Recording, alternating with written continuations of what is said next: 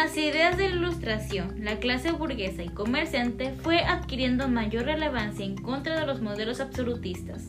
Bienvenidos a su podcast sobre historia universal. El tema de hoy, fortalecimiento de la burguesía. Debido a que estos modelos absolutistas, representados por los monarcas, imponían obstáculos y barreras contra el libre comercio, el libre intercambio de ideas y en general representaban una clase opuesta a la clase burguesa. La ilustración vino a justificar el fortalecimiento de la liberación de esta última clase. Ojo, desde la perspectiva marxista, se considera que el cambio de modelo económico que estaba sucediendo en el mundo entre feudalismo al capitalismo era la causa de las expresiones de la ilustración. Pero, en general, al mismo tiempo que el sistema económico cambia y genera nuevas ideas, estas nuevas ideas fortalecidas en el nuevo sistema económico dominado por la clase burgués de esa época.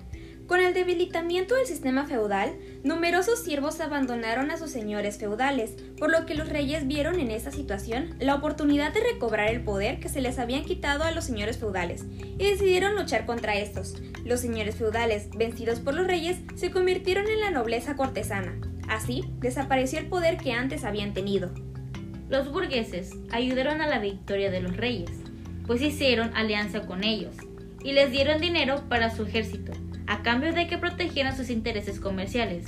Esta alianza fortaleció al rey, quien tuvo la suficiente autoridad para unir ciudades y feudos, con las costumbres e intereses comunes. Así nacieron los primeros estados nacionales, es decir, los países como Inglaterra, Francia y España. Esto ocurrió en la segunda mitad del siglo XV, en los primeros tiempos de la Edad Moderna. A menudo se confunden ambos conceptos y se piensa que la nación y el Estado son sinónimos, esto es un error, ya que conceptualmente tienen un significado diferente. Por ejemplo, Estado, que es la población asentada en un territorio y con un gobierno suficientemente fuerte para mantener el orden interno y el respeto exterior. Y nación, que es una comunidad social unida por sentimientos, ideas, tradiciones, costumbres y necesidades propias, que no se confunde con otros grupos humanos y que se perpetúa en el tiempo. La diferencia entre Estado y nación es que en la nación no existe una autoridad capaz de ejercer su soberanía, es decir, su propio poder. No puede hablarse del Estado.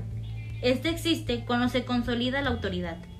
Mientras en los siglos anteriores la cultura de los nobles era la que se imponía, a partir del siglo XIX las costumbres de la burguesía empezaron a tener cada vez mayor importancia. El estilo de sus grandes casas, el lujo de sus vestidos y joyas y sus nuevas formas de diversión hicieron de la burguesía un modelo que el resto de la sociedad comenzó a imitar. Voz, Diana Karen Ramírez Domínguez. Y Adriana Paola Cobos Romero. Colegio Iberoamericano de Tabasco. Sexto semestre nivel bachiller. Gracias.